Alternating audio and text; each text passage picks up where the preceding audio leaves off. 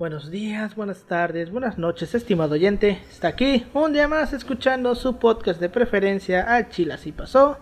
Hoy es viernes, otro viernes más. Estamos aquí reunidos para hablar otra vez de un tema histórico. Y hoy va a ser un tema especial, rarito, de esos que no solemos ver todos los días y que es un tema que casi nadie conoce. Bueno, más que un tema, es un personaje que no se le suele hablar tanto por estos lados del mundo. Como toda la semana estoy aquí con mis dos colegas y amigos de la licenciatura con Ángel. ¿Cómo estás, Ángel? ¿Qué onda, Alberto? ¿Qué onda, Yoshi? Ya aquí listos para grabar. Ya con muy pronto sintiendo periodos de presión exorbitante a causa de cargar nueve materias y otras cosillas por allá. Pero pues ya listos para, para otro día y otro podcast y con mi amigo y colega Yoshitaka López. ¿Cómo estás, Yoshi? Un gusto, Alberto. Ya sabes, este, en, este, en este bello. Bueno, nosotros estamos grabando en domingo, este bello domingo familiar. Este, eh, para los que, pues. Con el calorcito, Con el calorcito, creo que en Mérida me dijeron que hay una pinche tormenta. sí, llovió cabrón. algo así estaba, estaba leyendo por ahí. Aquí, pues, en Cancún, bello Cancún, aquí hubo solecito y pues estamos aquí aprovechando para grabar su podcast de preferencia, para brindarle la información histórica a nuestro oyente, como siempre, cada viernes que usted está oyendo esto. Y pues, ya sabes, como dice Paulino, esperando los chingadazos. Afortunadamente adelanté algo, pero sé que no es lo suficiente. Me va a llevar la, me va a llevar la chingada. Así que vamos a esperar que, que viene ¿Qué, nos va a traer este final de semestre? Lágrimas, ansiedad, este, mucha gente que se va a querer suicidar este, y, llorar. Pero hay un panorama favorable, que afortunadamente la vacunación de los adultos mayores en México ha sido un factor muy importante y probablemente algún momento este podcast se grabe en presencial. Esperemos, esperemos. Oye, sí, la neta yo... yo a ver, a ver, a, ver, amigos que nos están escuchando, lo estamos grabando esto el día 18 de abril. El próximo, bueno, esta semana que va a empezar va a ser la segunda semana después de las semanas de, de vacaciones de Semana Santa. Por lo tanto, si esta semana que empieza no tenemos un repunte estúpidamente crucial, podemos tener esperanzas de que a lo mejor en junio, julio, agosto esto se pueda grabar en presencial por fin. Pero todo dependerá de esta semana. Porque si eh, empieza, eh, bueno, se da un repunte como en enero que a la verga, pues eh, muy probablemente esto no se vaya a poder hacer hasta el próximo año. Pero vamos a esperar con chances, sí. Confiemos en que esto va a salir bien, que no vamos a tener una tercera ola. y si la tenemos, esperemos que no sea tan grave. Exacto. Le daré. Mira, a mí me da mucha desconfianza la gran cantidad de fotos que vi de gente en la playa, pero tengo la confianza de que no toda la gente fue a la playa. Una, porque no toda la gente vive cerca de la playa o tiene acceso tan fácilmente a la playa. Y dos, porque hubo lugares que dijeron, ¿sabes qué? Esta es la playa o más concurrida o este es el lugar más concurrido de playa. Cerrémoslo a la verga y que busquen otros lugares apartados a los cuales irse. Eso al menos yo vi en Yucatán, güey, que mucha gente, como ya Progreso no estaba disponible, tuvo que irse a otros lugares más apartados, güey. Y eso pues es varo, ¿no? no, y aparte, este, uno de los puntos por los cuales en diciembre, bueno, en enero nos fue tan de la verga es aparte de que las reuniones de diciembre, sí, pero pues es invierno, es diciembre, la gente se junta en casas, espacios cerrados, hay frío, ventanas cerradas, y eso da en la madre, eso es lo que hizo la contagia de diciembre. Ahorita hay calor, las ventanas están abiertas y sobre todo la gente no va y se reúne dentro de una casa, se van a un patio porque pues es un chingo de calor, en las playas pues es un espacio abierto, entonces probablemente estos, este, el hecho de que la gran mayoría de la gente fue a espacios abiertos, que ya sabemos que el pedo es cuando es ese espacio cerrado, como un cuarto, una casa, pues es ahí cuando está el pedo grande, pero tengamos la recemos a todos los dioses de que el hecho de que esto haya sido más en espacios abiertos, tanto por el calor, porque, pues, porque son playas, güey, eh, eh, reduzcan el número de contagios, porque pues es un poco más complicado que se concentre una gran, una gran carga viral. A la audiencia le recordamos seguir las medidas de higiene y protección para evitar casos COVID y que puedan vivir más tiempo y que las causas de muerte sean este, Otras por cosas. alguna por alguna situación diferente que no sea esta este esta pandemia que, que ya un año encerrados creo que ya nos pasó factura acerca de la importancia de mantener las medidas adecuadas Sí, güey, no Sí, y aparte, este, como de lo que estás diciendo, de que, pues vamos a ver qué pedo, güey. Vamos a ver qué pedo, esperemos que, que todo salga bien, y si no sale bien, ahí, este, cuando esté editando este video dentro de dos semanas, nos voy a poner una cara de payaso, este, porque vamos a quedar. Pero bueno. Vamos a este, quedar. Exacto, ¿les parece si comenzamos? Fierro, fierro. muchas gracias ahorita vamos a empezar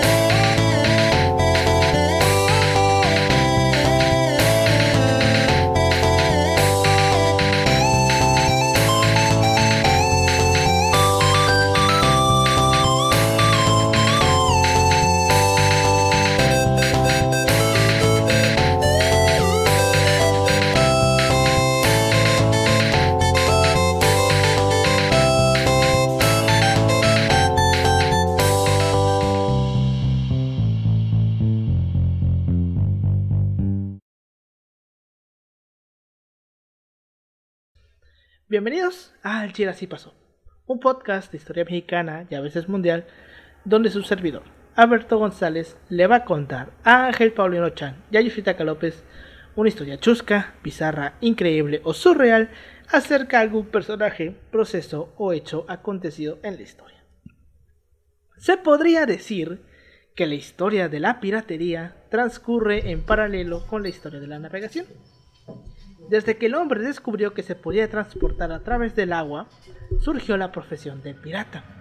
No obstante, aunque ser pirata era visto como una profesión suma- sumamente inmoral y denigrante, lo cierto es que algunos países hicieron o recurrieron a la histórica y milenaria tradición de hacer legal lo ilegal.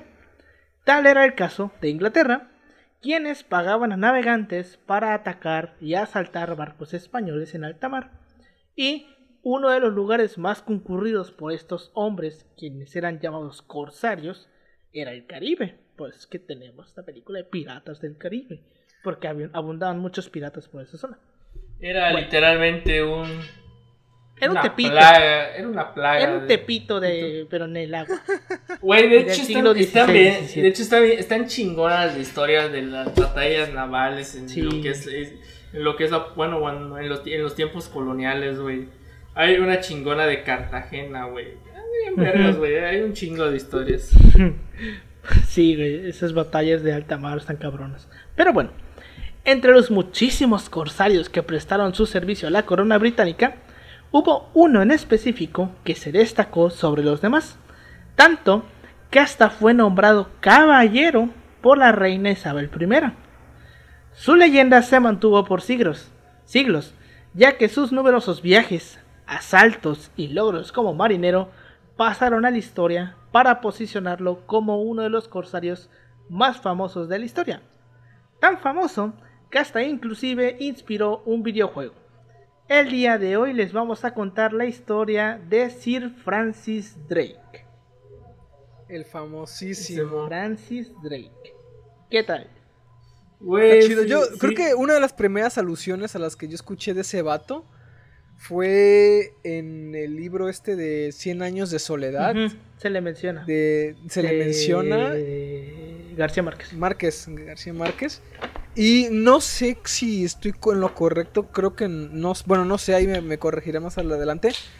que hay una leyenda de que pasó por acá, ¿no? O sea, aquí por las, Ahorita vamos a verlo. las costas de Ahorita la vamos a verlo. Ahorita vamos a verlo. Porque estuvo más presente en nuestro país de lo que uno creería.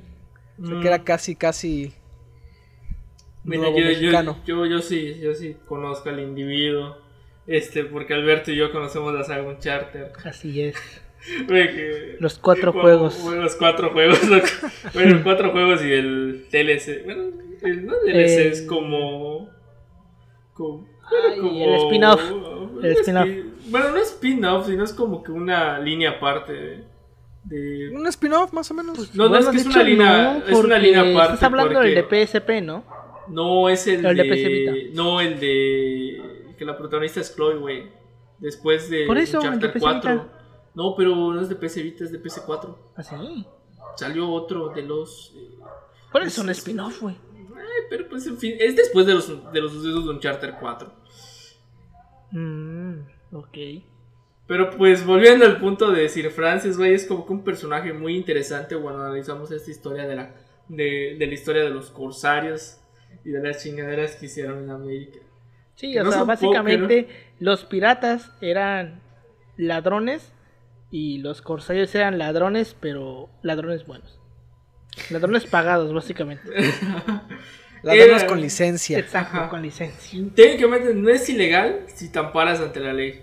Ujú. Y ahorita vamos a ver cómo la reina Isabel se hacía pendeja con eso, güey. Obviamente Isabel primera, porque está la segunda. Pero bueno, vayamos empezando. Francis Drake nació en Tavistock, Devon, al sur de Inglaterra. Fue el mayor de los 12, hi- de los 12 hijos de Edmund Drake, el cual era un granjero y predicador protestante, punto muy importante. Y su mujer, eh, o, bueno, la mamá en este caso de Francis Drake, era Mary Milwire. Bueno, debido a la persecución religiosa, la cual también ya vimos en el capítulo de El batallón de San Patricio, este, la familia Drake huyó de Devon a Kent.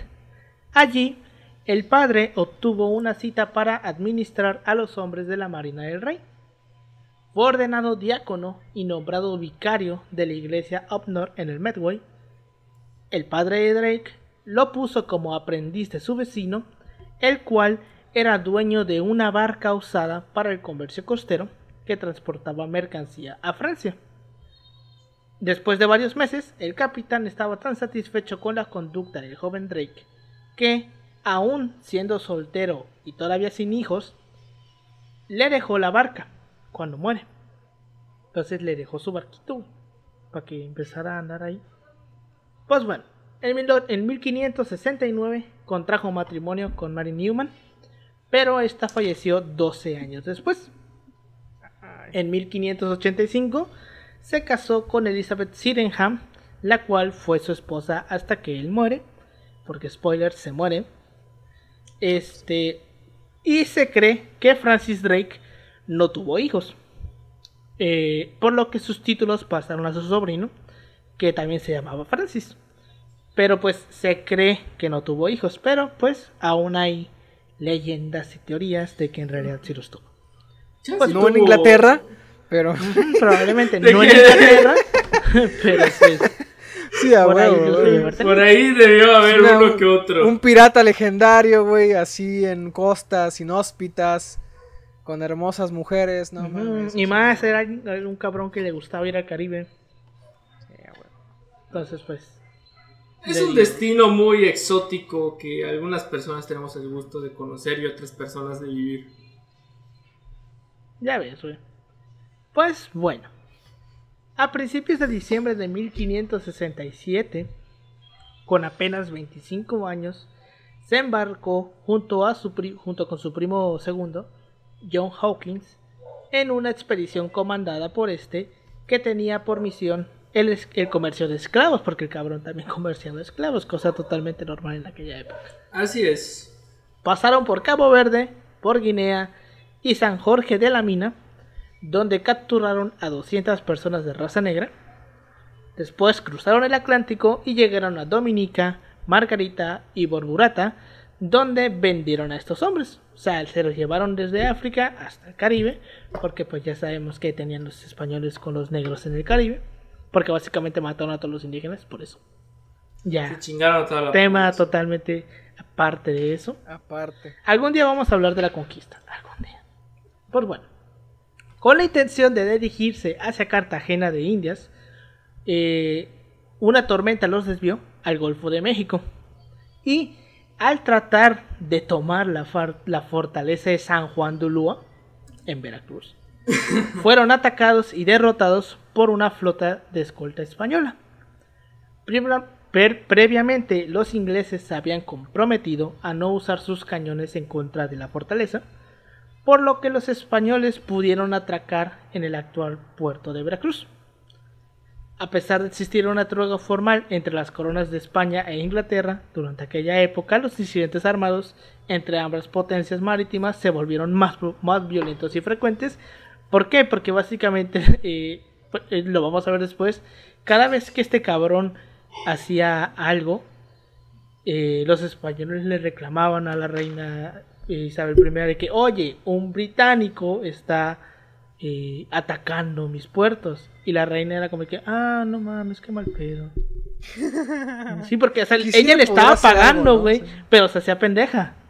Güey, es no, como. sí, qué mal pedo, sí. Una analogía muy buena es que cuando vas a acusar a la coordinación de tu. o a la perfecta de la, de la secundaria o de la preparatoria, es que mira, güey, este profesor. Pues está pasando de verga, güey, y está acosando a las alumnas, güey. Y te dice, sí, sí, sí, ahorita vamos a, a ver qué pedo. Básicamente. Déjalo y se hace pendeja la. Y luego funan en público, güey, y se armó un pedo, más o menos como esto. Pero con piratas. Ujú. Y esto te digo, está más cabrón porque básicamente lo que hacían estos güeyes es que robaban los barcos, güey. Se subían a los barcos españoles y les No, robaban. aguanto, el oro. chingaderas, no se, no se, no se transaron, güey. Exacto, güey. Pero bueno, las incursiones de los ingleses en aguas virreinales peruanas durante el siglo XVI caen dentro de lo que hoy consideraremos como operaciones de corso o gente pagada por algún país para atacar barcos de una potencia enemiga y robarles los que traigan. Pues bueno, la corona española consideraba a cualquier navegante que penetraba en el Océano Pacífico como un pirata y había ordenado a las autoridades locales tratarlos como tales. O sea que los trataban de la chingada si los agarraban. Muy seguramente terminaban en la Inquisición. Pero bueno. Tras dos viajes menores a las Indias Occidentales, o sea, hacia el Caribe, así se le llama al Caribe antes, Indias Occidentales, entre 1570 y 1571, en mayo de 1572 se embarcó nuevamente con la intención de atacar el puerto de Nombre de Dios en el Istmo de Panamá, donde la flota de indias españolas acostumbrada a, aprovisionarse antes de cruzar el océano de regreso a la península ibérica, este, ahí eran donde estaban estos güeyes. O sea, estos, españoles se, metían ahí a este puerto de nombre de Dios porque estaban acostumbrados a, pues, básicamente, pues, a, pro- Eh, eh, a- a es agarrar provisiones, güey, agarrar las cosas para el viaje, de- para aguantar el, el viaje, porque son seis meses, güey. Eso es lo que hacían, güey. O sea, era un puerto como de... Un puerto Pues, de paso, ¿no? Ajá, de paso, exacto. Era un puerto donde iban a, a agarrar provisiones, que comida, que todo esto para poder aguantar el viaje de seis meses hasta España.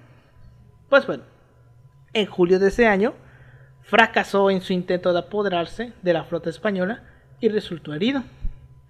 Permaneció en, toda la, en la zona todo ese año y en 1573, aliado con un corsario francés que se llamaba Guillermo Le Testu, capturó un convoy español cargado de oro y de plata. Cuando Drake volvió a Inglaterra el 9 de agosto de 1573, los escasos 30 mari- marineros que le acompañaban eran ricos todos de por vida.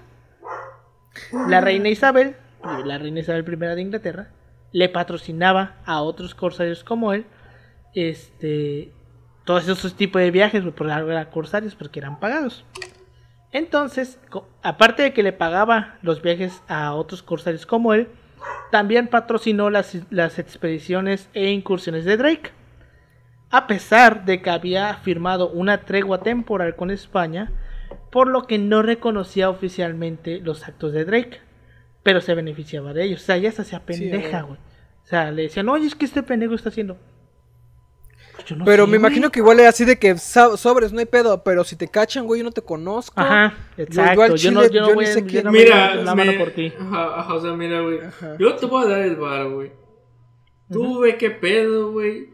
Si encuentras algo, qué bueno. Si te agarran, ni me. Ni ya Ah, ni me bueno, es te otro, es otro rollo, o sea, ¿qué hace? O sea, ellos se quedaban con todo lo que agarraban o le tenían que dar una parte. obviamente le daba una parte a la y corona, si es así, pues, ¿cómo es de que decían, ah, pues mira, esto es todo lo que agarré? Todo. O sea, como. Pues porque me imagino que debían mandar gente con él, güey, para darse cuenta. Ah, bueno, igual, O buen sea, punto. algu- alguna, algún tipo de mecanismo Alguna tenían, mecanismo. Exacto. algún Alguna tipo de maña mecanismo. ahí, ¿no? Pero bueno, con el éxito de la incursión del Istmo de Panamá, porque fue cuando se agarraron este barco cargado de oro y plata, en 1577 Isabel envió a Drake para iniciar otra expedición contra los españoles a lo largo de la costa americana del Pacífico. Drake usó los planes que Richard Grenville había recibido de la patente en 1575 de Isabel, que fue rescindido un año más tarde después de las, protestas de Felipe II de España. O sea, este güey, pues este Richard Grenville ya tenía un plan de qué hacer, pero pues el rey de España pues, dijo que no.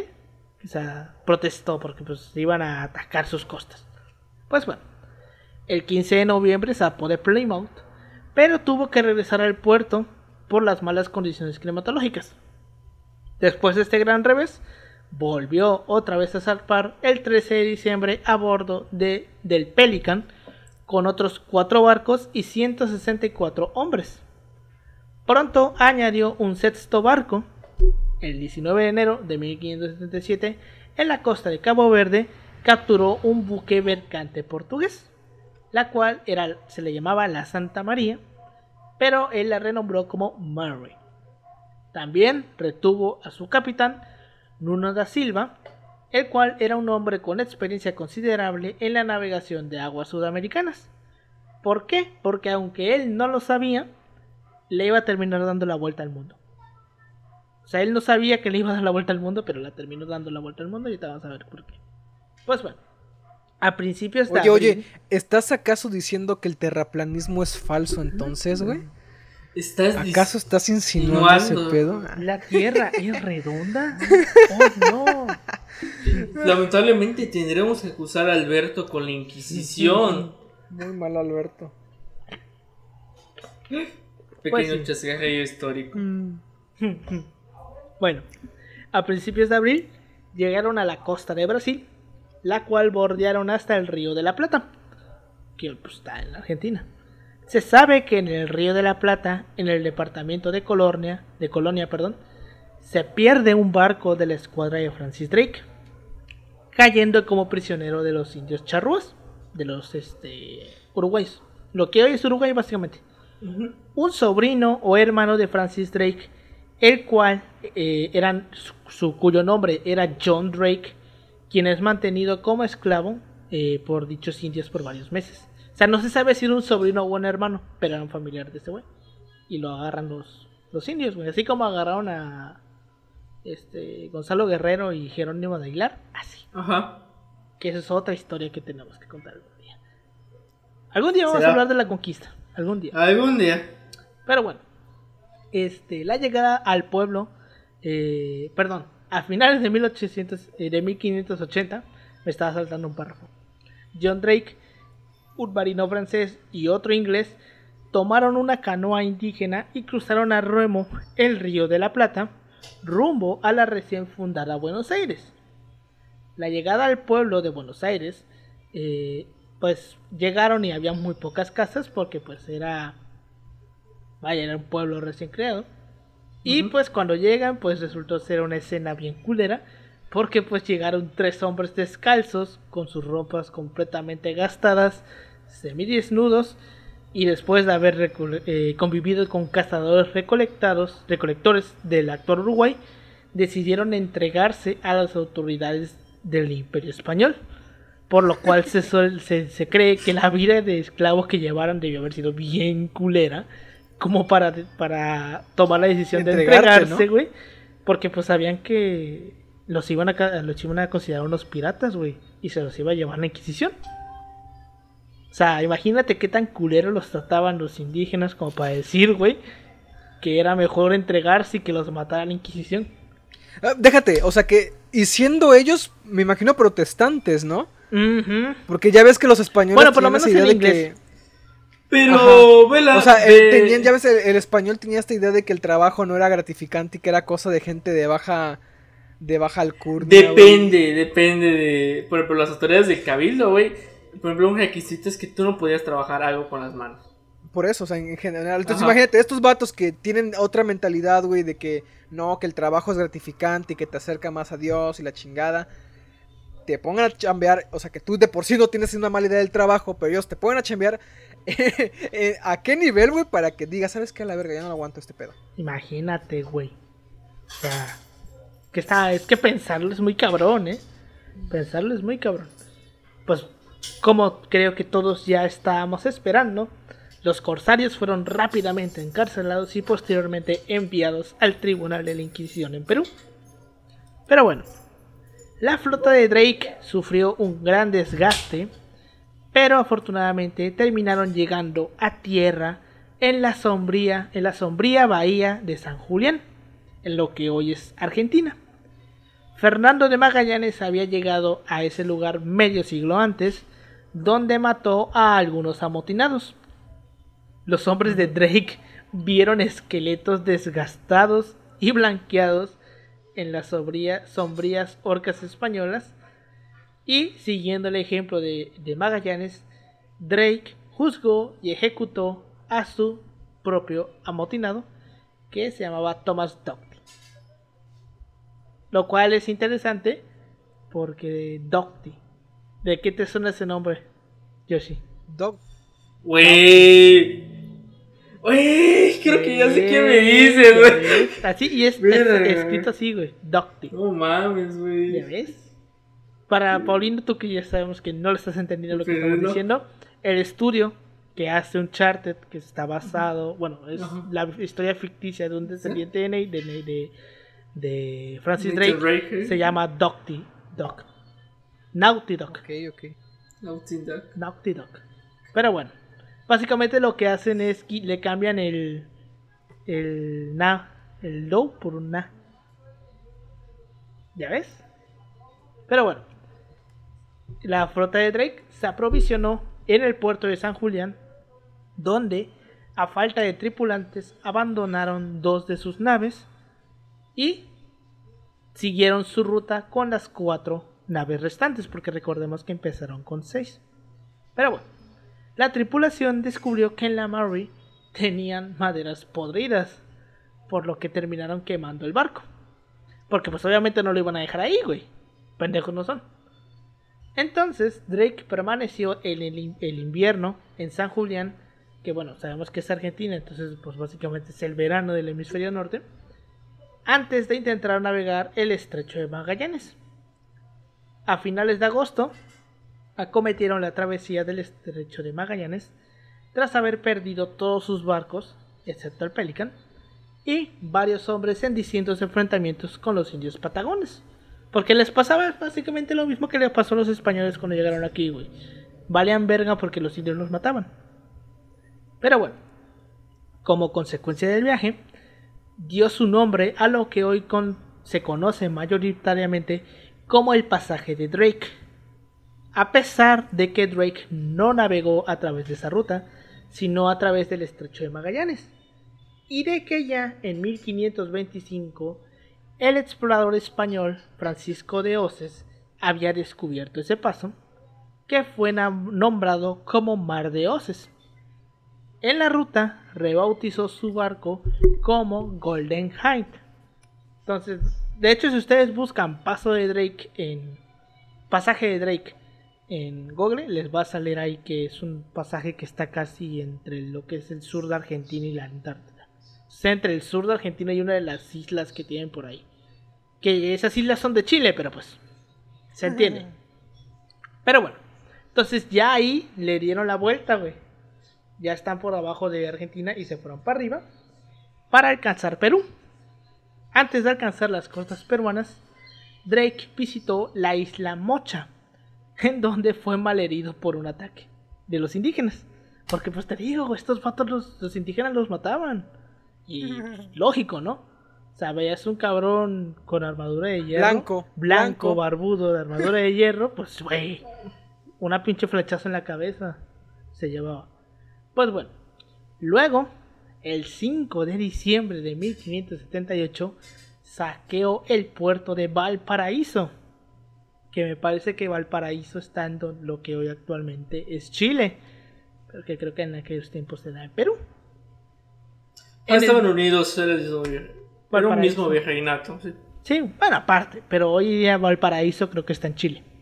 Creo que pertenece a Chile, es la parte que Chile le chingó el Perú. Pero bueno, en el buque español, el Gran Capitán del Sur, el cual estaba anclado de la bahía, encontró 60 mil pesos de oro, 400 kilos de oro, güey, y muchas piedras preciosas.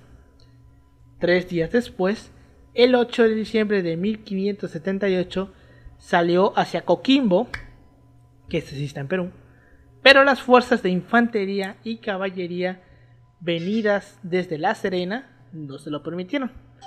Que creo que La Serena sí está en Chile. Hoy no que hoy en día está en Chile. Es que le digo que en ese tiempo pertenecían a Perú, pero luego Chile se los chingó. Pero bueno, a su paso por las costas del virreinato de Perú, atacó a un chingo de navíos españoles. O sea, a un chingo. El 13 de Diestra y febrero- a siniestra. Ajá, exacto, a diestra y siniestra, por algún puto corsario. Pues bueno, el 13 de febrero de 1579 atacó algunos navíos anclados en el puerto de Callao. Luego continuó hacia el norte siendo perseguido por la Armadilla de Toledo hasta Paita, donde llegó el 10 de marzo de 1579. El 16 de marzo de 1579 ancló en la isla del Caño para recargar agua, provisiones y reparaciones hasta el 24 de marzo de ese año. Después llegó al puerto de Huatulco, México, el 6 de abril en 1579. Luego se fue a San Francisco en junio del 79.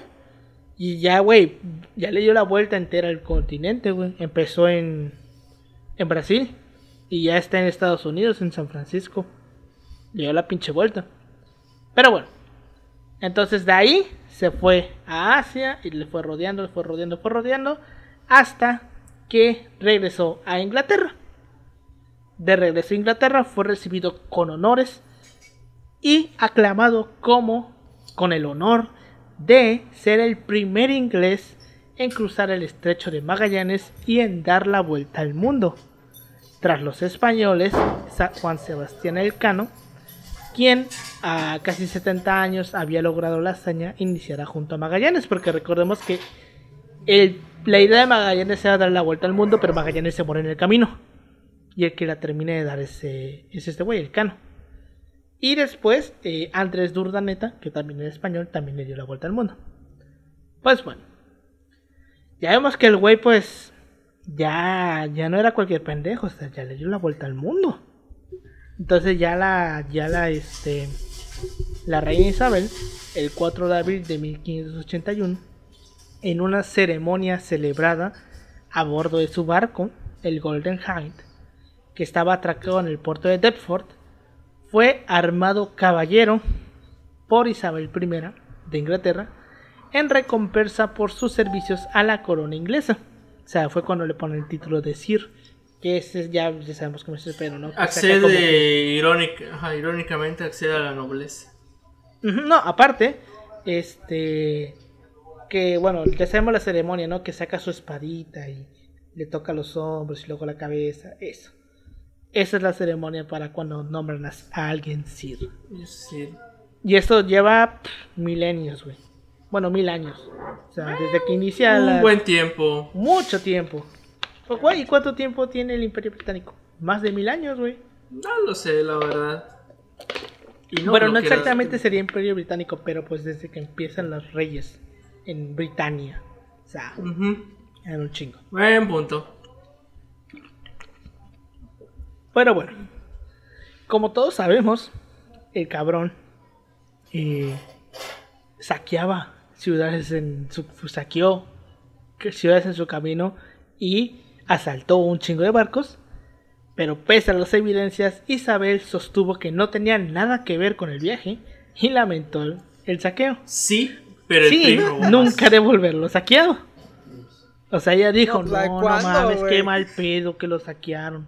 Oye, pero es que esa joya es mía. No, güey, no mames, qué mal pedo. Híjole, híjole, mijo, no, no, no. Se hizo pendeja, güey. Güey, me, recordó ¿Te acuerdas la escena de los Simpsons, güey, cuando ese señor Burns quiere de vuelta a su osito de peluche? Y cuando le dice a Simpson, este, que no tenía ni madre, güey, y se cae el edificio, güey, y le sale todo el oro y la corona enfrente, güey, y dije, no, es que está cayendo ese edificio a trozos, y yo no tengo mucho dinero. Esa escena me recordó. Sí, güey, está, está cabroncito, cabroncito. Pero bueno, este... Eh, pero pues era algo común para, para ese tiempo. O sea, no, eh, no fue el único y no fue el otro. ¿Cuántas personas no se chingaron el puerto de Campeche, güey? No, Bacalar, güey, también, que venían a hacer su desmadre ahí a, lo que es la Pero más que nada Campeche, güey, porque Campeche era un puerto, puerto, hecho y derecho, güey. Ajá, pero Bacalar, ajá, sí. Bueno, es que es por el palo de tinte, o palo de Campeche. Sí, el palo de tinte. Porque aquí no tenemos oro, madre. no, qué pero bueno. Este, después de recibir el título de Sir, en su escudo de armas acuñó la leyenda Sic Parvis Magma. Que pues eh, quienes hayan jugado el juego ya saben qué significa. Que eh, traducido del latín eh, significa la grandeza nace de pequeños comienzos. En alusión a sus orígenes humildes. Permaneció en tierra durante, los años siguientes y fue nombrado, nombrado alcalde de Plymouth. Y posteriormente miembro del Parlamento inglés porque como dice Yoshi ya era miembro de la nobleza. Ya podía estar en ese tipo de puestos. Primero... Si no me equivoco, estaba en la Cámara de los Lores, ¿no? estaba... Me parece que en la Cámara de los Lores. Ah, no, es de, no es de, los Lores, es de los Lores. De los Lores. Bueno, estuvo en el Parlamento primero como representante de la ciudad de Bosney y más tarde como representante de Plymouth. Pues bueno, en 1585, como consecuencia de los, de los constantes ataques de los corsarios ingleses a la flota española y del apoyo inglés a las provincias unidas de los Países Bajos, que en aquella época estaba enfrentada a España en la guerra de los 80 años, se desataron las hostilidades entre Inglaterra y España, porque básicamente todo este tiempo se estuvieron aguantando las ganas de agarrarse a putazos, güey. Entre Felipe II y Isabel I. Güey. Se, se contuvieron lo más que... pudieron, güey. Pero luego no, no lo aguantaron, güey. Que es la historia de Europa, ¿no? Básicamente, o sea, la, la, historia de, la historia de Europa momentos para darse en vergazos. Eh, rápida, rápido resumen de la historia de Europa. Francia, Inglaterra, España y Holanda peleándose entre ellos ya está la historia de Europa, Es básicamente así es. Sí, güey, o sea, esa es la manera más fácil de, de, resumirlo, güey. De resumir, resumir muchos años de historia. Pues bueno, eh, entonces se desatan las hostilidades y da comienzo a la guerra anglo-española. Y la reina Isabel I encargó a Drake el mando de un escuadrón con el encargo de atacar los territorios españoles en las Indias. Porque ¿quién más? Si no es este cabrón que ya sabe cómo es el terreno allá y que sabe cómo romperle la madre a los españoles en Indias. Porque ya lo hicieron un chingo de veces. Pero bueno, bueno, ya lo hizo un chingo de veces más bien. El 14 de septiembre de 1585, Drake sacó de Plymouth al mando de una flota de 21 naves y 2.000 hombres. O sea, cada vez que se iba el güey se llevaba más gente. Para que amagara las costas de España y cayera en definitiva sobre Lisboa. O sea, el güey se fue a atacar al final. Mm. Bueno, el punto de Lisboa tiene un cierto peso porque, haciendo contexto, eh, la corona portuguesa estaba en manos de Felipe II eh, porque Carlos V accede al trono al casarse con Juana I de Portugal. Entonces, al no haber un sucesor, pues, dice, pues son derechos dinásticos de Felipe II. Y él abogaba en que, bueno, él decía, la, la, gente, la gente dirá que Felipe II es un tirano y todo, y se unirá a nuestra causa. No le salió bien. Y se lo terminaron chingando en Lisboa. Ujú. Pues bueno, este, al alcanzar, al alcanzar la costa oeste de Galicia, en España, saquea la- las islas de Boyana y bloquea la villa de Vigo. A su vez, roba cuanto ganado vacuno encuentra a mano y dispara contra la ciudad algunos cañonazos. Ante este ataque, los vigueses, ay cabrón, aguanta. Este, fuck, es que me moví la, la, la, de- la hoja de Word. Fuck, fuck, ¿dónde está esto? Es que le dio, le dio un botón la, y la- me la música, arriba. la Ya música encontré, ya. de La música de... Fantásticas. Pa, Estamos pa, frenéticas. Pa, pa, No, pa, pa, pa. Este, ante este ataque, Su los vigueses, sin excepción de clases, sexos ni edades, acudieron a la defensa de su pueblo con tal bravura y de nuevo que obligaron a subir a bordo de las lanchas que habían echado al mar los ingleses. O sea, los, los- sacaron a, por- a punta de chingazos. Estos al final abandonaron su botín y la escuadra de Drake zarpó hacia las Islas Canarias.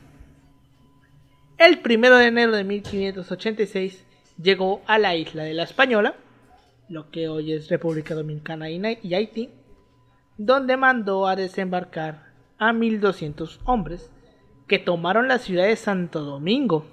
O sea, tomaron la ciudad de Santo Domingo, güey, poquita cosa.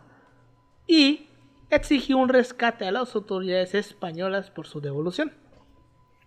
Un mes más tarde, después de haber incendiado parte de la ciudad y haber recibido un pago de 25 mil ducados, los atacantes se retiraron y se hicieron nuevamente hacia el mar. O sea, o sea, imagínate, güey, tomó Santo Domingo.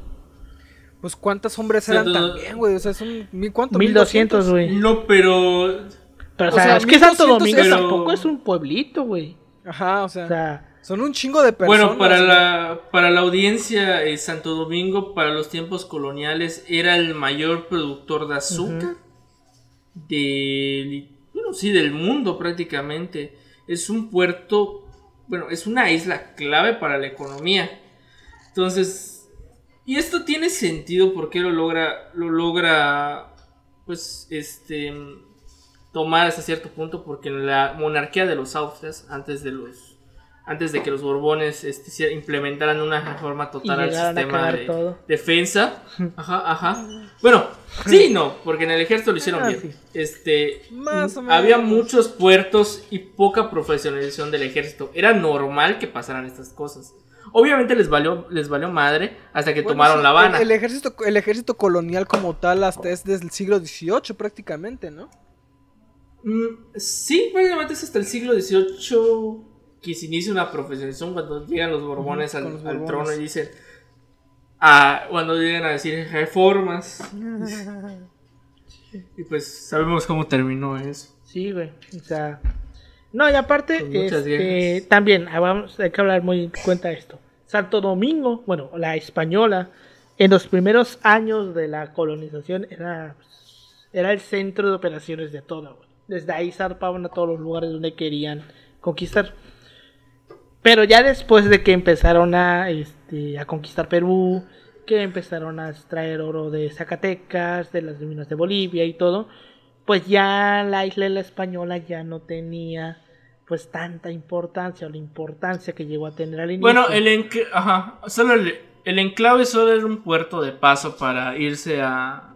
para ir a Sevilla. Ajá, exacto. Entonces, este. Básicamente, la isla española al final se terminó convirtiendo como el último lugar antes de ya emprender el viaje chingón que era cruzar todo el Atlántico. Y pues al final, a los españoles les terminó valiendo verga la isla, tanto que al final se la terminaron dejando a los franceses, güey. Y por eso hoy en día ves que, bueno, se terminaron dejando, más que dejársela a los franceses, pues dejaron Es que los franceses se quedaran con una parte, güey. Y por eso Ajá, hoy en o sea, Haití se que lo que- habla francés, güey. O bueno, una mezcla de francés y, y Se llama criollo haitiano el, el, el idioma. El término. El idioma haiti- criollo haitiano se llama. Es una combinación entre francés y no sé qué otra mierda. Y por eso es que... Es que el caso del español ah, es que no hay tanta. No hay tanto aprovechamiento, pues los franceses se la quedaron. Exacto. Dijeron, no hay nadie acá. Exacto. Los franceses se la quedaron, Como güey. diría, como, como dirían, el que, el que se va de su silla pierde su vida. Ujú. Y al final es que está cabrón porque hasta cierto punto ya la gente que vivía ahí, los esclavos, pues ya no les trataban tan mal porque pues al final de cuentas ya nadie, no había casi españoles ahí. Entonces cuando llegan los franceses, puta, los franceses lo- eh, le dan en su madre a los esclavos, güey. Güey, está de la verga el código negro. Los franceses llegaron regulado. con cosas más mierdas que los españoles todavía, güey. Para los que tienen la idea de que los españoles eran culeros, que en alguna forma, pues. Más pues sí, culeros más eran los menos. portugueses, güey. Ah, sí, no, no, Los por- güey, los portugueses, güey, esos, La gente que viene ¿Ya? y dice, es que España fue el peor país que nos pudo conquistar. Cállense. Ay, no conocen la historia de Portugal. O sea, los españoles llegaron a puntos, los españoles, los portugueses llegaron a puntos en que en Brasil jugaban a cazar a los indígenas, güey. O sea, decían, no, pues te doy, no sé, 50 baros a que matas a ese güey. A eso jugaban, güey, los portugueses ahí, güey. Jugaban a cazar indígenas. Como si fuesen patos, güey. O sea, verga. Es que no hubo una regulación. O sea, sí es cierto. Aquí hay que matizar. Porque es cierto, en los tiempos de la conquista, cuando no había una regulación, pues sí podían hacer más o menos lo que quisieran. Pero a partir, por ejemplo, de, los de las bajas, de este, bajas demográficas y la implementación de las leyes nuevas, eh, pues dijeron se acabó aquí porque la corona tiene todo el poder y te me chingas en comendero. Así que hubo un mayor control. Portugal, pues. Digo, en Brasil, pues. O sea, sí. es que qué otro país, que- güey, o sea, qué otro país reguló ese pedo de como que dar mejores condiciones hasta cierto punto. Es que realmente. ninguno, eh, si- lo vemos, solo es Hispanoamérica. De hecho, creo que inclu- inclusive, güey, uno de los modelos que tiene la, la Carta de Derechos Humanos como antecedente es este de las leyes nuevas. Ujú, ese, ese es un punto ahí que, que está ahí para que maticen el proceso de colonización. Hay cosas que sí es cierto. El papel no es lo mismo que la realidad, pero si vemos, si vemos, si vemos. Tan mal no nos fue como, a los, como a los a los brasileños. A los portugueses más que nada.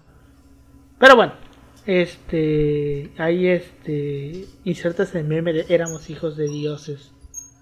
Güey, vi a una compañera que publicó esa madre con fines no sarcásticos. Ay, güey, de ¿Cómo- forma no irónica. fines no- De forma no irónica, güey. Y yo así Ay, de verga, güey. No hagan eso, banda, no hagan eso. No éramos hijos de No dioses. hagan eso. No, No, una de compañera de otra universidad, eh, no, no Ah, de donde bueno. estamos ahorita. Dios. No, ah, bueno. Sí, a huevo, no, sí, no, sí. No, yo pensé que era de licenciatura, güey. sí No, le iban a no, no. funar, güey. Pues bueno, entonces este, eh, estos güeyes tomaron Santo Domingo y después hicieron lo mismo, pero contra Cartagena de Indias en Colombia. Ciudad que asaltaron la noche del 19 de febrero y que mantuvieron el- en su poder durante seis semanas y la devolvió a cambio de 107 mil ducados. O sea, más que el cuádruple de lo que le pagaron por Santo Domingo, güey. Un poquito más del cuádruple. O sea, o sea, imagínate, tomó Cartagena. O sea, O sea, Cartagena, para la audiencia, Cartagena de Indias es uno de los. Puertos más sí, importantes. es el puerto más, más importante de, de esa zona. Bueno, de- Entonces, es el puerto más importante Cartagena, en. Sudamérica del lado del Atlántico. Sí. Porque luego Porque es la forma el más rápida de llegar a Perú. España, creo. Ajá, es que es el que, el que iba directo a España, exacto. Pero es que también estaba uno en Perú, güey, que era por donde sacaban los, los las las que los, los Ajá, minerales, es, güey. no bueno, acuerdo donde, los, ajá, donde iban los. Ujú. Por. ah, Bueno, es que no me acuerdo ahorita. Pero el pedo de ahí es que, como es la, era la ruta de escala para donde iban los galeones españoles a- a, a ir todo, a devolver, para ir a llevar todo el varito a, a Sevilla. Exacto, o sea, de ahí pagar, y ahí pagar deudas. es que había un puerto en Perú, güey, que este Eh, creo que ya se fue. puertos bueno, coloniales importantes. en Perú, Google. Perú. Eh. Callao. Era Callao. Güey. Y de hecho lo mencionamos ahorita, pendejos. Era Callao, güey. Pero bueno. Este, el primero de marzo, tras tener pocas bajas durante los enfrentamientos con los españoles y los indígenas en Santo Domingo y Cartagena, estaban diezmados aún así por la fiebre amarilla, porque pues. ¿Qué, qué es una expedición sin enfermedades, güey? Es Y más en el. Caribe o en esa parte. Obviamente que la- al- algo se iban a pegar ahí. Pero este, al final zarparon de Cartagena con la intención de regresar a Inglaterra. El 27 de abril tocaron tierra en el Cabo de San Antonio, al oeste de Cuba. Y de allí siguieron hacia la costa de Florida. El 28 de, año, de mayo perdón, remontaron el río San Agustín hasta llegar a la fortaleza española de San Agustín, la cual también incendiaron. Entonces ya esta parte de San Agustín ya está un poquito por donde está Flo- donde hoy en, día está Florida. ¿Por qué? Porque en la isla de Roanoke, que hoy es Carolina del Norte, recogió a más de un centenar de colonos ingleses que a las órdenes de Ralph Lane y ante las dificultades de poblar la zona, decidieron regresar a Inglaterra tras haberse establecido allí el año anterior, porque recordemos que los ingleses trataron varias veces de colonizar Ingles- lo que hoy es Estados Unidos. Y el primer, creo que fue el primer asentamiento, no Roanoke. Fue la primera vez que lo intentaron, porque luego lo intentaron tres veces y hasta la tercera le salió. Ese de Roanoke no tiene una leyenda negra así como de que desaparecieron. No sé. No lo sé, fíjate. No sé, ¿Cómo pero es se que me llama? ¿Cómo suena se- que Roanoke cómo se fue la escribe? primera. ¿Cómo se escribe? R-O-A-N-O-K-E. Roanoke, sí, ese, ese tiene su leyenda que los vatos desaparecieron, güey. Los colonos desaparecieron. Nunca se supo qué fue de ellos. Bueno, me imagino Ah, que de hecho, Ah, es igual sí, una historia Ya interesante, sé cuál dices, ya sé cuál De hecho, dices, en. American Horror Story le sacaron su una, una temporada que así se llama. Roanoke, algo así, no sé cómo se pronuncia.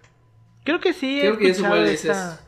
Sí he escuchado Pero, pero me imagino que fue en alguna de los del, del segundo intento de la de colonizar, porque les digo que los ingleses trataron de conquistar, de colonizar Estados Unidos varias veces y hasta la tercera, cuarta vez lo lograron. Es que era un pedo. Sí, era un pedo. Era un pedo. Era un pedo, exacto. Más que nada por los indios, porque los indios los mataban. O los nativos Ya americanos. cuando empezaron a hacer, o sea, cuando se empezaron a pactar. así, pues. Sí, no era como aquí que llegaron así de que, ¿qué pedo? ¿Cómo andan? Así. Allá no, no fueron tan corteses como para dejarlos, para llevarlos a la capital de su imperio. Pero bueno, porque no tenían una leyenda de que iba a regresar un, un dios. Bueno, es que hay que recordar que son grupos, eh, Nómadas. digamos, ¿no? nómadas realmente. No es puta los grandes imperios eh, mesoamericanos. Bueno, más o menos, yo tengo entendido que los, bueno, hay, hay, Los hay creo que nada nativos, más, ¿eh? Sí. Hay algunos nativos este, americanos que sí son como que autóctonos de ese tipo de zona.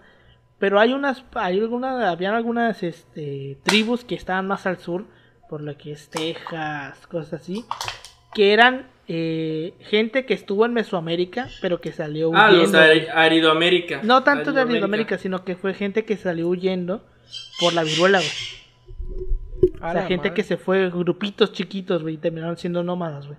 Y eso fue lo que al final se terminaron encontrando los ingleses cuando llegaron, güey. Que básicamente era gente que vi- vivía de un tipo posapocalíptico. Porque prácticamente toda la gente de su tribu se fue muriendo para viruela, güey. Solamente se fue encontrando restitos de gente que quedaba por ahí. Pero bueno. Este. Entonces recogió a estos colonos. Y la flota de Drake llegó a Portsmouth, en Inglaterra, el 28 de julio de 1586. Después, en el 87, llegó una de sus grandes hazañas, ya que dirigió este, una campaña contra la flota de Felipe II, que, contra la flota que Felipe II estaba preparando para invadir Inglaterra. Porque Felipe II quiso invadir Inglaterra, no lo pudo, y luego Hitler quiso hacerlo y tampoco pudo. Dato por ahí. En una expedición sin precedentes, la flota de Drake atacó y saqueó Cádiz, que era uno de los puertos más era y es uno de los puertos más importantes de España, destruyendo más de 30 barcos destinados a lo que después se conformaría como la Armada Invencible, que no era tan invencible. Después volvió hacia Lisboa, donde amenazó la flota del marqués de Santa Cruz, Álvaro de Bazán, sin llegar a atacarla. Y virando hacia las Islas Azores, que me parece que ahorita Islas Azores, ¿cuáles son? Fuck. ¿Cuáles eran las Están Islas más Azores? al. Son más las al que, este, ¿no? Es- este- ¿Es este o oeste? No sé, las Azores eran la, era Cabo Verde, ¿no? Están en el Atlántico, güey. Están en el Por eso Atlántico. era Cabo Verde. Ya ves donde se marca la línea de, De Tordesillas. O sea, más Era Cabo Verde, güey, creo. Creo que es lo que es Cabo Verde.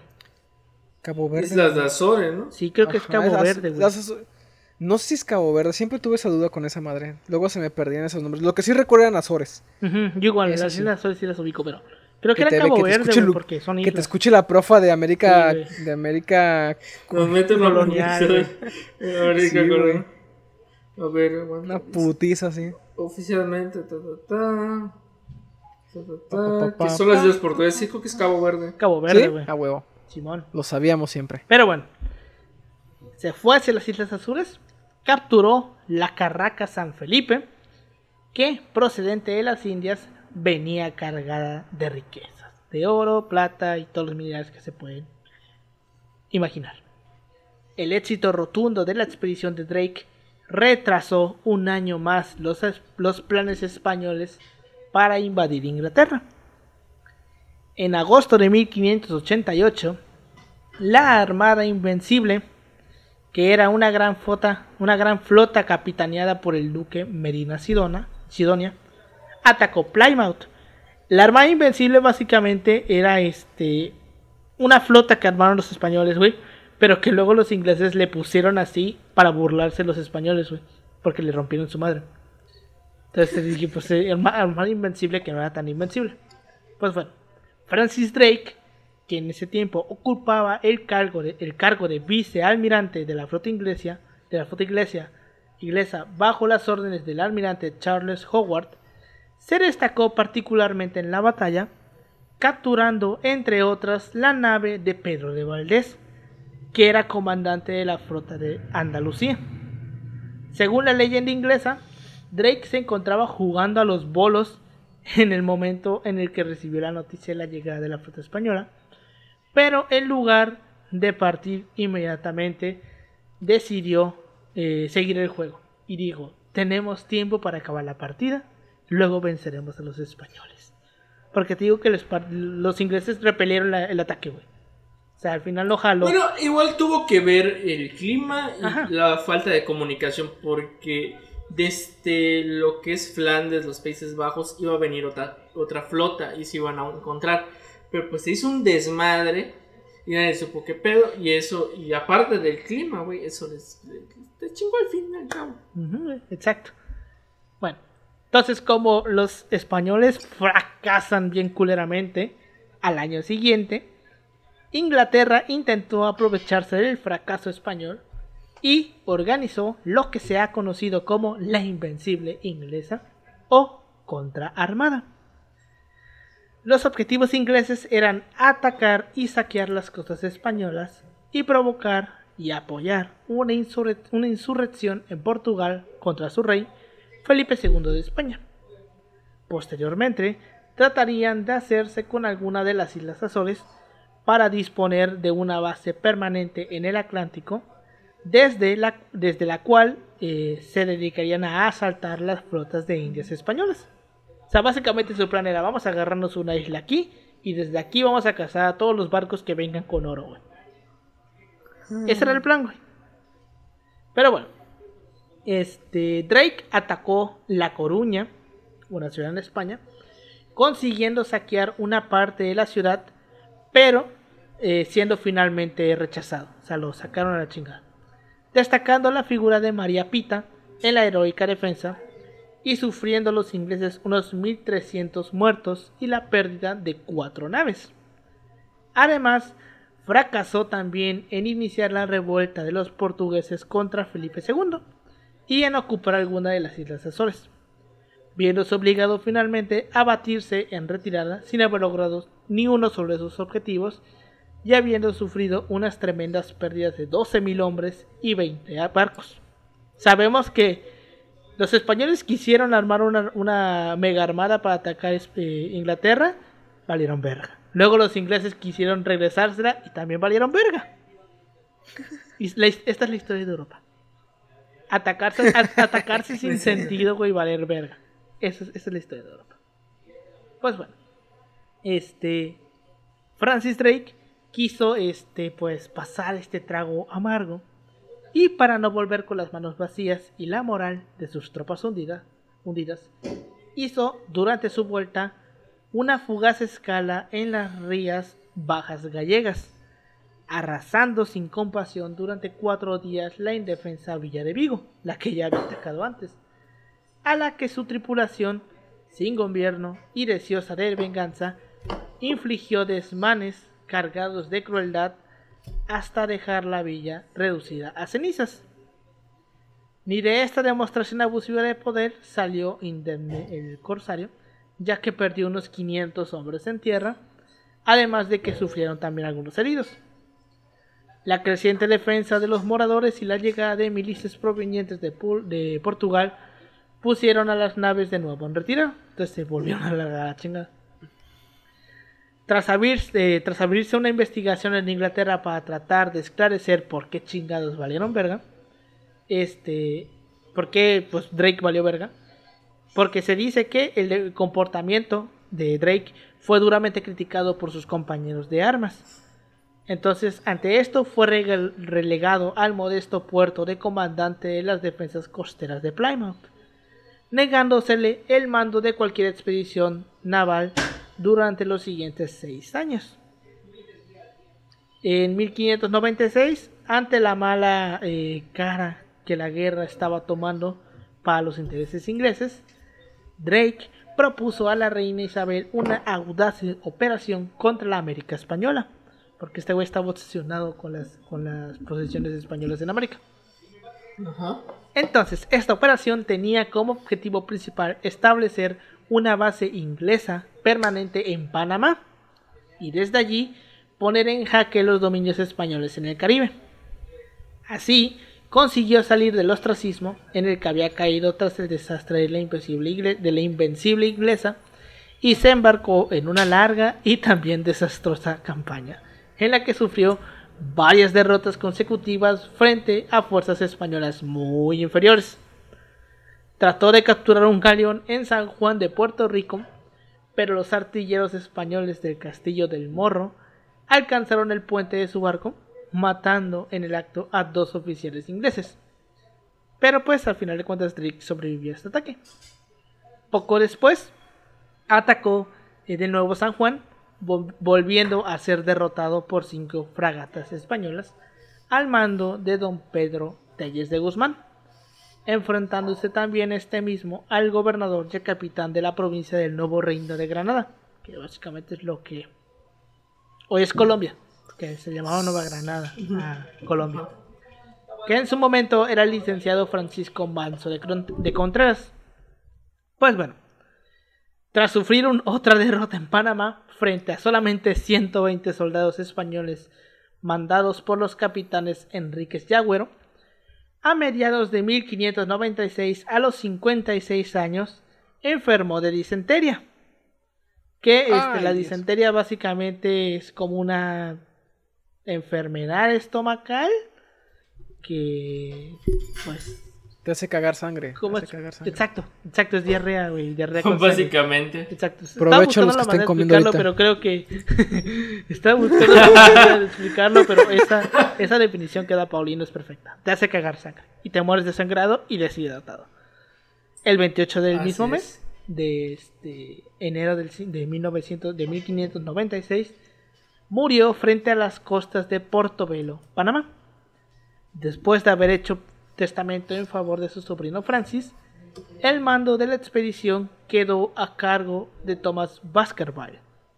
Fue eh, metido en un ataúd, lastrado, o sea que estaba sellado, y lo tiraron al mar en Panamá. La flota inglesa después sería derrotada otra vez en la isla de Pinos por una escuadra española enviada para expulsarlos del Caribe, que estaba comandada por Bernardino de Avellaneda y Juan Gutiérrez de Garibay. al final el sale de esta última expedición de Drake, que pues obviamente lo que más podría destacar es que el güey se muere. Eh, también costó la vida de John Hawkins. Eh, también este tres buques españoles serían tres buques serían capturados por los españoles. Otros 17 fueron hundidos o abandonados. 2.500 ingleses murieron y 500 terminaron prisioneros. Entonces el güey al final se muere en Panamá. Y por eso es que en el juego, lo primero que ves es cómo están sacando el ataúd de Panamá.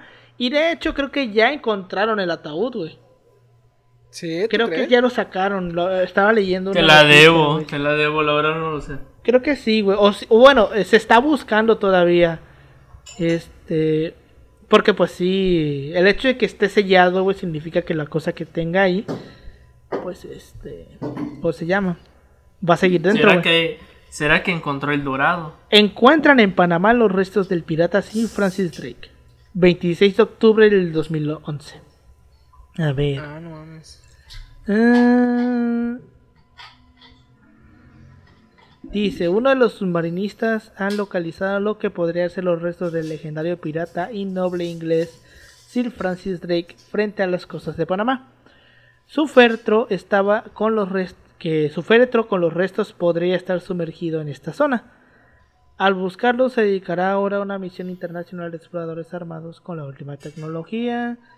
Ah, O sea, todavía no básica- como tal, Qué ¿no? mamada. Ajá, pero ya más o menos ya lo... Pinche clickbait de las notas. sea, que ya- periódicos o sea, culeros, ya Se encuentran en Panamá, güey.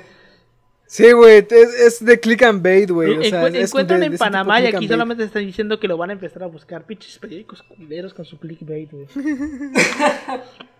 O sea, es una verdad a medias. Porque, o sea, sabes más o menos dónde está. Pero pues no es que lo tengamos Sí, güey, todavía. pero pues no mames, ponte todo a buscar un pinche ataúd en la inmensidad del océano. pero pues bueno. Te encuentras un barco de esclavos mayas ahí. Pues sí, de hecho, este. Puedo- Así también descubrieron el Titanic, ¿no? El Titanic lo descubrieron Ah, de pura bueno. mamada porque alguien iba pasando por ahí y lo vio. Ajá, Sí, güey. ¿no? Y, y- y fue un pedo sacar uno. No, pues de hecho no lo sacaron porque. No, solo una partecita. Ajá, hubo una parte que la sacaron, pero la otra parte se quedó ahí. güey. Y ahí siguen. Es Yo- que no lo pueden, es que no le pueden, no le pueden mover, güey. Exacto, no porque si lo, mover. romp- si lo mueven, lo rompen. Así es. Por eso se va a quedar ahí por la eternidad. Pero bueno, este. Pues esta es la historia de Francis Drake. Un pirata, güey. Básicamente. Y por eso entendemos, porque este. Más que nada, por me- a mí, a mí me causa vuelo esto de. ruido esto de que pues la reina se hacía pendeja, güey. Porque básicamente el, Todos los monarcas lo han hecho en algún momento. To- Ajá, todos, a final de cuentas lo llegaron, a- llegaron a hacer uso de ellos, güey. Si tú fueras monarca y te estuvieras en esa situación, probablemente harías lo mismo. Eh, bueno, El chiste es que el otro nada vato no se quede con todo el oro, Porque dice. cada rato les estaban jodiendo sus barcos, güey. Porque básicamente ellos, pues, eran los que a los que se los hacían, güey. Porque ellos, pues, Pues que estaban diciendo, ah, como que ustedes tienen todo el monopolio de ahí de América. Ah, mira qué chingón. Ah, pues yo digo que no, mi ciela. Ese tema de la repartición de América y todo ese pedo, son tema extenso. Que Son- este, hasta se metió el Papa ahí y todo ese pedo. Eh, ya sabes, pinche pap. No es cierto, no es cierto. Paulino, estás insultando al sumo pontífice No, de la bueno, religión al de- Al de católica. esa época, al de esa época. Y m- con más razón Alejandro Alejandro ¿qué era? Alejandro VI. Pa- el Papa Borgia, mira. el Papa Borgia, güey. No es Borgia. Ah, sí, a huevo. a el. Papa Borgia probablemente No, ese sí vato era un, era, era un, era un nefastito. Sí, ¿eh? güey, O sea, y probablemente, y probablemente te hubiera acusado ante la Inquisición y te hubiera quitado todas tus riquezas. de- si bien me va, güey. ¿Quién, tío? Era muy afán luego de quemar gente. ¿Qué? No, según yo no tanto, pero... Pero sí de matar a sus enemigos. Eso sí. Pues ya ves, este. Pues bueno, con esto llegamos al final de este episodio. ¿Algo, algo qué opinas de este pedo, Pau? De este güey, todo lo que hizo. Pues que la neta son historias muy chingonas, ¿eh? Son que, que te muestran un poquito de fuera de lo que se conoce de historia de gente súper notable, bueno, los, los piratas es también notable, pero pues también la influencia que tuvieron, ¿no? O sea, el, más, más allá de igual de atacar barcos y todo eso, la influencia que tuvieron con la, con la, con la población, con el mismo contrabando. O sea, el hecho de meter, meter artículos que no eran como que de procedencia española. O sea, era, era algo que atentaba contra, la, contra, contra otros gobiernos y contra su economía. O sea, lo que hoy te conocemos como irse a comprar fayuca o algo así. O sea, pero en tiempos coloniales sí era algo bastante delicado porque pues se pretendía hacer de esta zona al menos como que eh, un lugar así exclusivo de, de españoles. Entonces la presencia de estos vatos te muestra como que esos forcejeos que habían entre imperios, que sí era bastante, y era de que, ¿sabes qué? Pues no me dejas entrar aquí por las buenas, pues de todas formas voy a Creo meter. que John. E- Y a Ajá. ver, y a ver, haz algo. Creo que John, yo- creo que es John Elliot, no me acuerdo exactamente el autor que escribe este Imperios de Ultramar, que literalmente habla de este de la guerra entre Inglaterra y, y España, o sea, eh, o sea, todo el pedo marítimo, güey. John E- que es John Elliot, no me acuerdo exactamente el autor, pero es como que te hace un desglose de todas las mamadas que pasaron. Y la conclusión es que Hmm. hay muchas guerras sin sentido en Europa. Y la conclusión es que no se crean los piratas del Caribe. Exacto, no sé Eh, qué me del Caribe. no No crean todo lo de los piratas del Caribe. Ah, aparte. Güey, que de hecho esa madre casi nada aparece en el Caribe. O sea, muy pocas cosas o transcurren en el Caribe. Güey, estábamos hablando Pues de que el pinche, del pinche antagonista era un pulpo, güey. Güey, en la de aguas misteriosas, güey. O sea, solo hacen con una alusión a los españoles, güey, cuando buscan la fuente de la juventud, güey. Ah. Ujú. De hecho, pues ya sabes, ¿no? Este también otro punto que podríamos agregar es que así como un chingo de gente, bueno, los españoles también buscaron este pedo, pues Drake también buscó el dorado, la leyenda eterna del dorado, Del güey. dorado. la ciudad hecha de puro oro, que pues... mm, mm, mm, mm. ¿Dónde Bueno, podrá estar? De hecho se dice que estaba por Panamá, güey. De, de hecho, de hecho, de eso parte el primer juego, güey, de Uncharted. Que el güey se murió buscando es, el y es una madre que tiene una enfermedad y convierte en monstruos a todas las personas que tengan codicia. en zombies a los españoles, güey. Los españoles se volvieron zombies. Y por eso mataron la expedición alemana. Ujú, que los nazis, güey, fueron a buscar también el dorado, güey. Ah, es que el dorado históricamente un chingo de gente lo ha buscado, güey. O sea, Hasta a el día se sigue buscando. A mí me gusta más el 2, el de Marco Polo, el de Shambhala. Sangrila. El de la flota perdida. Ajá. Eh, porque el primero es este. El, dorado, el segundo es Shambhala, el, tercero es la fuente de la eterna juventud, güey. no, no es el, no es el de la En la ciudad lámpara- esta, en el- la en el ciudad de. Hilar de los Pilares. Ajá, por cuando eso, pero busca- también ajá. tenía la fuente de la eterna juventud, güey. Ajá. Que, que tomara Esa, esa y la última es la de la ciudad de los piratas de este de Ajá, la de Henry Henry Avery. Pero bueno. Oye, pero eso del dorado hace referencia a algún lugar en particular de Sudamérica o de en- América. o pues se dice que está en Panamá, güey. La idea del dorado. Pues se supone Panamá. que la idea era que los mayas, güey, o las- o la- No, no, los incas. Bueno, los incas, los incas, sí, cierto. Los incas tenían una ciudad completamente hecha de oro, güey. Entonces, pues se dice que pues está entre Panamá, Colombia, metida entre la selva. Porque hay, una parte, güey, entre Panamá y Colombia que se le llama el tapón de Darién, donde no se puede pasar, güey. Ni por barco, ni por, ni por camión, ni por nada, güey. O sea, solamente se puede pasar a pie. Porque la selva está tan, tan, tan, tan, tan, tan, tan, tan, de la chingada que no se puede pasar por, ni por un carro 4x4, ni todo terreno, ni esas mamadas, güey. No se puede Así pasar. que para así que para la audiencia si algún día nos quieren patrocinar una expedición al Dorado, nos puede contactar al correo. O al tapón de Mm, Darien, güey. Nos puede, güey, te va a matar una eh, serpiente. O aquí cerquita, güey. Aquí no, es muy, no, no pedimos mucho, güey. No pedimos mucho. Güey, alguna vez les conté chingada, que, que, que en Mérida, güey, eh, por mi casa había un cadáver de una serpiente, güey. Que No, literalmente, que o sea, ¿Cómo? para la calle que saliste de la avenida donde agarraba el camión, güey. Había una serpiente partida en dos, güey. En la banqueta. Sí lo creo, güey. Estuvo ahí como tres meses y cada vez que yo pasaba, güey, veía cómo se iba descomponiendo poco a poco, güey, porque no quitaban la pinche cadáver, güey. Al final, cuando la última Bueno, a vez que la vi, lo- güey, ya era nada más la telita. Yo olía de la A verga. lo mejor porque- era de mala suerte, güey. Ya ves luego la gente con la serpiente así es medio... Sí. Pues mira, yo, kinky, yo, yo sí lo he visto. güey, ¿qué te puedo Güey, decir? por ejemplo, Qué tu güey, mala cuando- suerte, ¿qué te puedo decir? Hay muchas, hay mucha leyenda en, en torno a las serpientes. Por ejemplo, dicen que si tú matas una serpiente en, en aquí en la región, o sea, la, la- le clavas una, una estaca, güey. Dicen que la liberan, güey. O sea, otras serpientes se agarran y la liberan, güey. No, neta, güey. No sé, güey. Yo, de- yo dejo que Tlacuache haga su trabajo porque es el, es el alrededor que se encarga de regular la naturaleza. Y por eso no hay que matarlo. Porque luego entran pinches cervezas a la casa. Así que cuando vean un Tlacuache, no lo maten.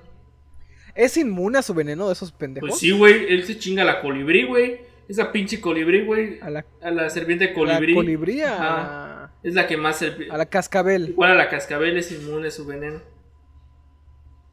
Coralillo, Coralillo. coralillo, güey. Y la coralillo y la cascabel, güey. Güey, es que, por ejemplo, la única vez que he visto una serpiente, Ya, güey. no maten a los este, tracuaches, banda. sí, güey. La neta, no son hijos de puta. No, pero ahorita, ahorita, que- ahorita que lo dices, recuerdo que en la primaria había como. Es que, güey, ve la planificación de Cancún, güey. Ha- Hacen escuelas y casas, güey, y dejan del otro lado del monte. Sin bardas, sin madre, güey. Bueno, ahorita creo que ya van a hacer casas, güey. Luego de casi 10 años están haciendo casas. Este, el pedo es de que, güey, literalmente es una mamada, güey. Porque entraban las serpientes a las escuelas, güey. Pero cada vez que pasaba un coche, güey, se las chingaba. Hijo de puta. Entonces llegó una temporada, de hecho, que suspendieron clases en, los, en el kinder que había ahí. Porque encontraron varias serpientes, güey. Verga. Yo no sé cómo no, nunca, nunca mordieron a un niño ahí en las primarias o kinder. Yo recuerdo que igual en mi kinder, al menos aquí en Cancún, ya como dice Yoshi, se planeó de la verga. En mi, en mi kinder, güey, había un chingo de monte, güey. Había un chingo, chingo de monte, güey. Ah, güey, eso me recuerda una anécdota, güey.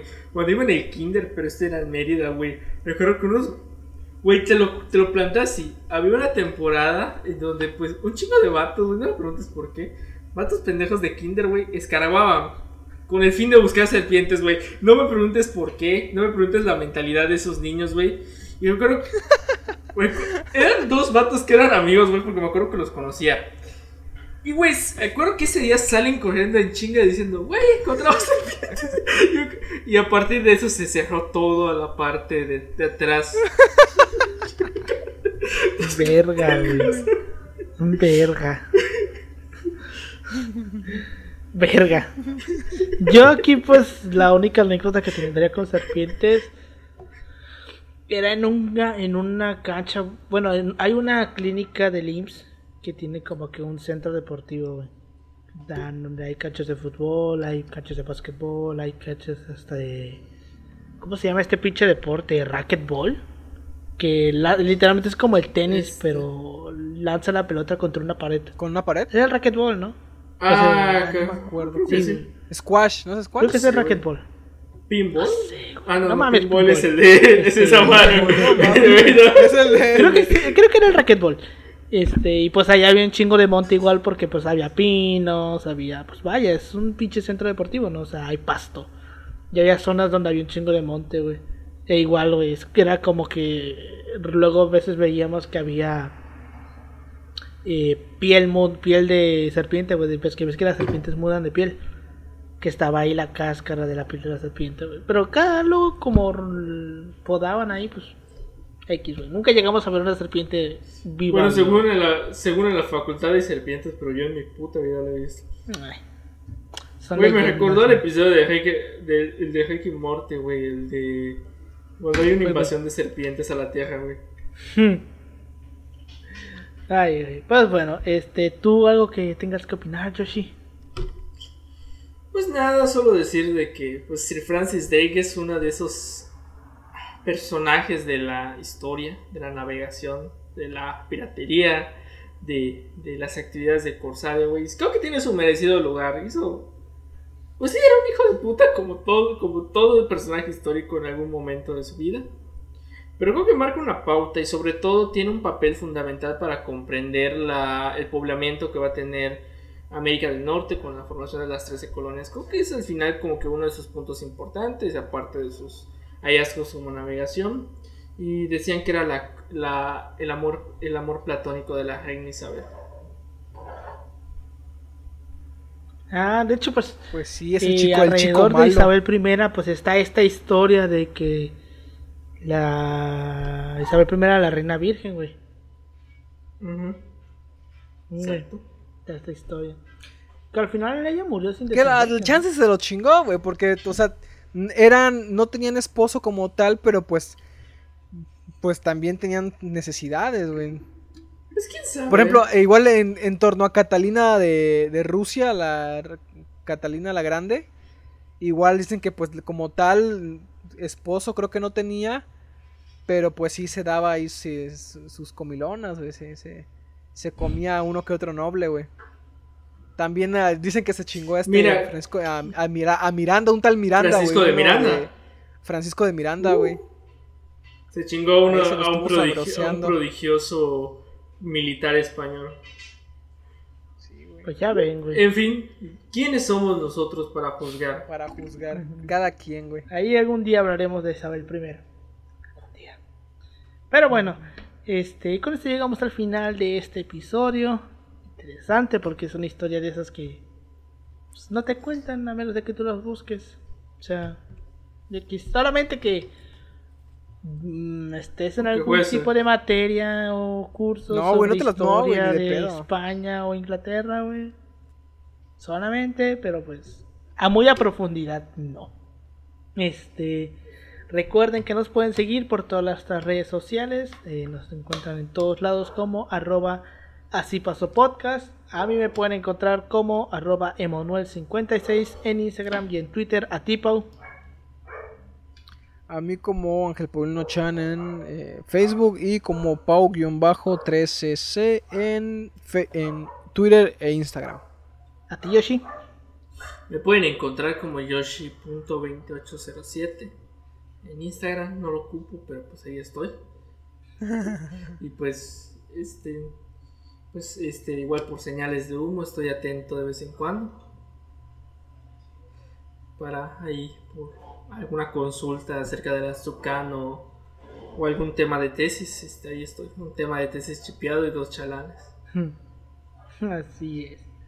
Yo soy mi propio chalán, dice. Güey, es un pedo, güey. Ya más o menos va bien esa tesis. Haciendo el estado de la cuestión. Pues bueno, este, muchas gracias por habernos escuchado esta semana. Nos vemos la siguiente semana. Van a haber temas, bueno, no la siguiente semana, pero eh, las siguientes semanas van a haber temas interesantes porque ya tengo algunos en aquí, por aquí flotando, que solamente falta que me deje de dar hueva para empezar a escribirlos. Este, pues muchas gracias por habernos escuchado y nos escuchamos la siguiente semana y recuerden que si eh, les cuentan la historia de este de estas armadas inglesas y españolas que eran invencibles, que no eran tan invencibles y terminaron valiendo verga las dos, le van a contar que al Chile así pasó. Así pasó. Al chile así Nos pasa. vemos la siguiente semana. Nos vemos. Adiós.